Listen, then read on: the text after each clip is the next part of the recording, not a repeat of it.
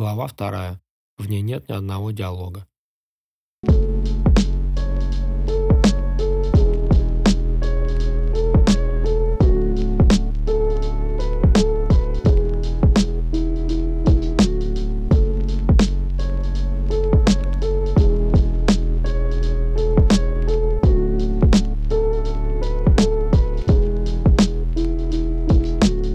Утро вполне ожидаемо оказалось серым и похмельным. Всегда зная, что оно будет таким. Но чтобы настолько сильно от пары бокалов разрывало голову, это постоянный сюрприз. Шел дождь. Снаружи лило так, что хлипкое окно в деревянной раме не выдерживало и пропускало тонкую любопытную струйку в холодный дом. Внутри было не менее пасмурно. Никакого настроения у Андрея не было. Только тяжелый затылок и ноющая боль во всем теле. Вот если бы он вчера выпустил из себя все, то сейчас был бы бодр и свеж. Если пьешь дешевое пойло, нужно перед сном опорожнить свои внутренности, и тогда будет тебе относительно нормальное утро. Как тут пыльно-то, внутри этого недостроенного и законсервированного, как умели, дома. Под всеми этими обносками старых курток и свитеров, которыми Андрей накрыл себе, даже не поинтересовавшись, что это. Голова разрывалась. Но это только первые минут десять, как разомкнул глаза. Не было сил пошевелиться. Жуткий дубак просачивался сквозь старую ткань. Печь тут не топили уже несколько лет, и сквозняки по праву считали это место своей обителью. Несмотря на все неудобства, несмотря на приятный соблазн бездействия, постепенно, по капле, в голову стали приходить мысли. Что-то нужно делать. Вернее, по букве «Ч». Через секунд 20 вырисовывалось уже что-то. И так далее. Модные постмодернисты из одного этого предложения уже сумеют сделать роман. На каждую главу по одной закорючке. Оставим же это им. Отлежался. Нашел канистру с водой. Приложился. Тут же выплюнул. Ну и вонь. Делать что-то нужно. Но что? Жить. А где? Тут. А что такого? Он является одним из собственников участка, отчим тут практически не появляется, хоть и платит за чем-то исправно, лелея мечту о загородном доме. И в принципе, устроиться здесь реально можно, но порядок навести, конечно, придется. Печь есть, кровля цела, значит, не все потеряно. Именно мысль о печи придала сил продрогшему Андрею, заставила подняться с кровати и выйти покурить. Не выйти даже, а просто распахнуть дверь и сидеть на пороге на корточках, поджигая сигарету ломающимися, отсыревшими спичками. Предпоследнюю.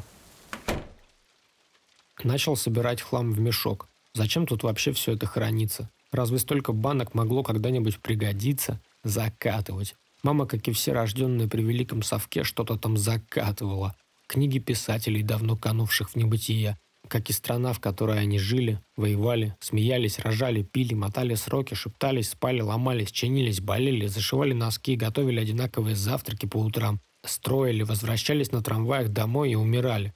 Их печатали столько, что это были даже не романы, а роман-газеты. Чуете разницу? Полистать и забыть. Все хлам. Все летит в пизду. Но тогда хоть трамваи ходили. Собрал три мешка. Даже просторнее стало. Нашел старую, едва волосатую метлу, вымел дерьмо из своего нового жилища, чуть не задохнувшись от поднявшейся пыли. Электричества нет. Ничего. Можно было бы и сопли кинуть от соседей, но еще две недели начнут стягиваться первые дачники. Так что придется что-нибудь похитрее придумать. А пока сезон не начался, сюда и маршрутка-то доползает всего два раза в неделю. Дождь кончился часа через два. Андрей еще немного помедлил, а потом начал выносить мусор. И вместе с бесполезным хламом из лачуги выносил его из себя. Как-то легче становилось внутри, просторнее снаружи. Тем, что было под рукой, печь отсыревшую растопил, поначалу задыхаясь от дыма, не желавшего вылезать в трубу. Нравилось ему здесь. Андрею тоже начинало нравиться. И просторнее, чем в квартире, и не бухает никто за стенкой. Не слушает дурацкую музыку из чарта, не кричит. Уединение – слишком дорогое удовольствие для городского жителя. Пошел до ближайшего магазина, аккуратно обходя лужи, образовавшиеся в нескончаемой колее от колес. Путь не близкий. От самой последней линии дачного товарищества к остановке, к трассе. Там стоит забегаловка с гордым названием «Кафе», красующимся на выцвевшей пыльной табличке, где проезжающих мимо доверчивых простаков травят шаурмой с мясом милых котят. Купил сигареты, взял фанту, минералку, пирожков с капустой, пожалев безобидных домашних животных, и отправился назад. Хотелось чего-то горячего, но было особо нечего. За три дня обжился. Познакомился с местной бабкой, которая одна и обитала во всем поселке на постоянной основе. Она попросила дров ей нарубить, с весны начав готовиться к зиме. Оно и понятно. Всю жизнь проводишь в страхе остаться с ничем. Взамен она нередко приглашала Андрея на обед, и они просто беседовали под звуки из телевизора на фоне.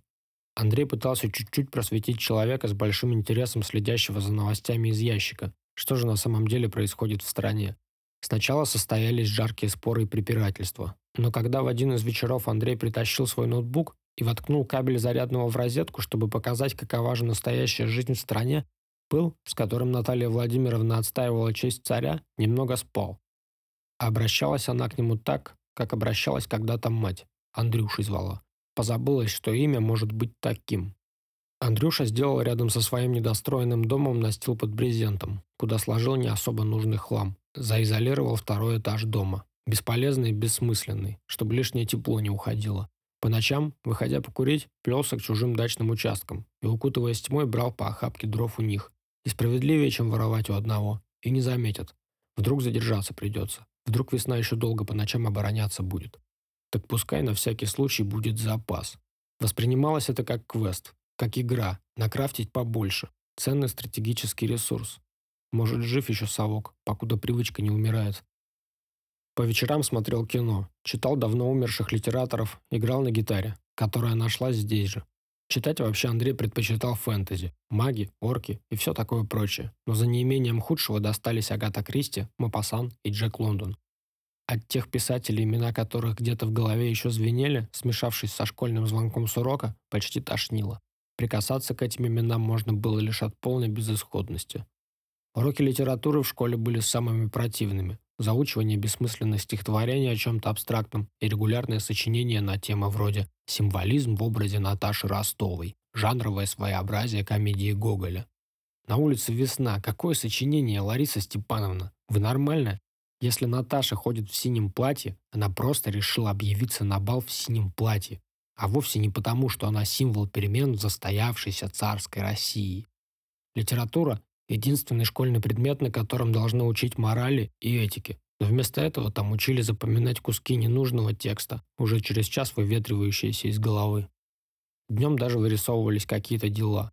Нужно было натаскать воды из колодца, дом в порядок приводить, отмывать и придавать внешний вид. Прикола ради скоро можно будет и посадить чего-нибудь.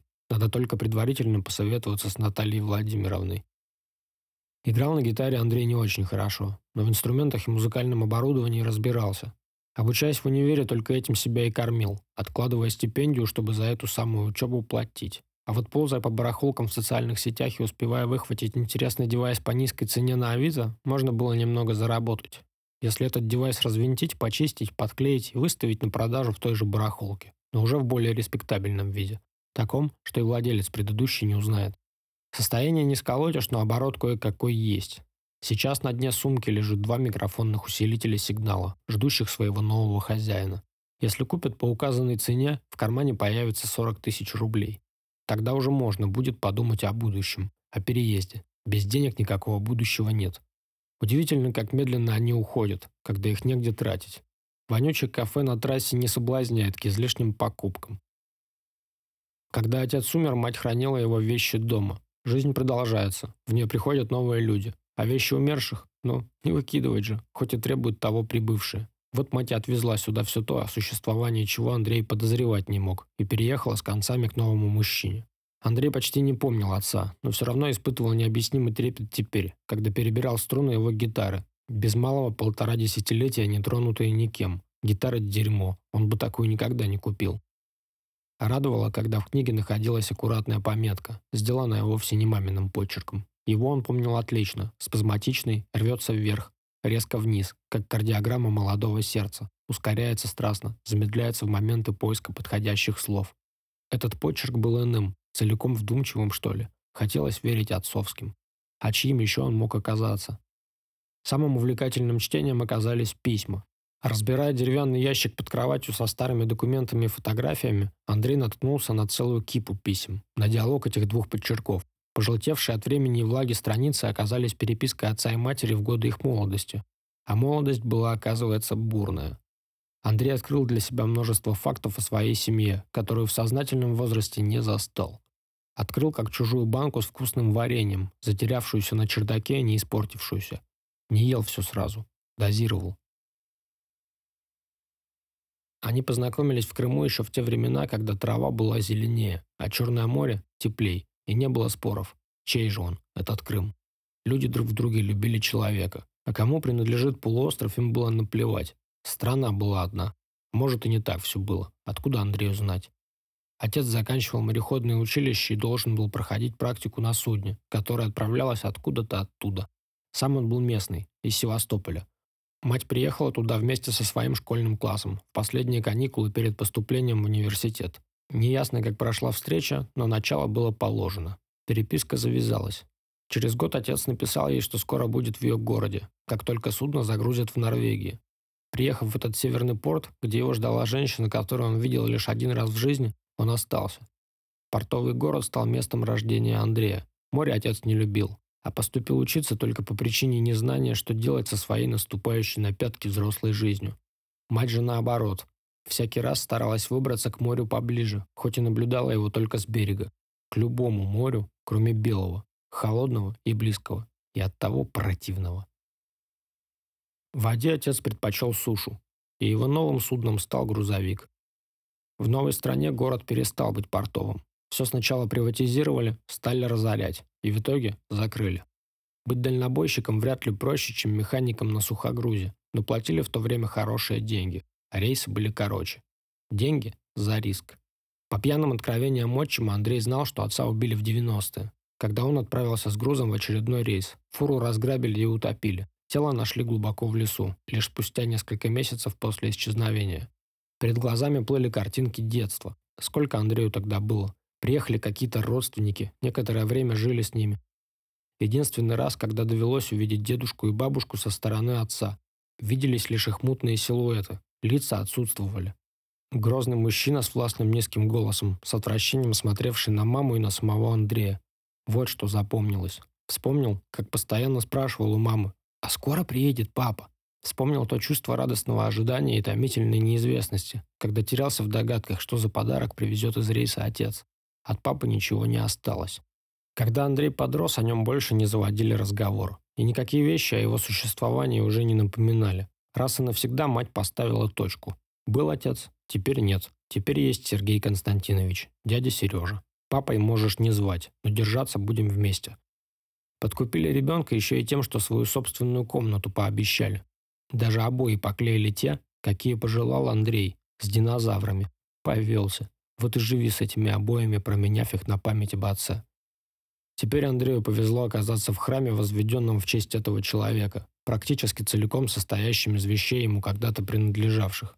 От писем до рубашек, которые теперь будет стыдно надеть из-за желтизны и нелепых узоров. Намеренно ли мать все это хранила? Обращалась ли она к своему прошлому? Или все это забытая случайность? Теперь и не спросить. Может, жалела, что связалась. Ей было лет двадцать всего, когда выяснилось, что ребенок будет. Совсем еще девочка. Или любила. Сам собой набросался мотив. Переборы гитары дополнял треск в печи. Сам вылился на желтую бумагу текст. На всех своих старых фото мы вырезаем чужое лицо, с которым теперь некомфортно, чтоб никогда уже больше не встретиться. Оставлю на фоне те же места, Фото расскажут историю вкратце, а когда буду стар, сам не вспомню, что это была аппликация. Надо работу искать. Почти последнее, что было, спустил на бытовые вещи первой необходимости, неспешно прогулявшись до обитаемой окраины города. Месяц можно будет протянуть, если занять пару кусков. Велосипед бы еще, тогда даже на проезд тратиться не придется. Гнать до более-менее обитаемых мест, где хоть какая-то сила требуется, на нем, правда, целый час. Включил ноутбук, зашел на HeadHunter. Трудоустраивайтесь поудобнее, бляха. Везде нужны лишь супервайзеры. Разработчики 1С и продавцы. Мать его, продавцы. Ну, пусть так.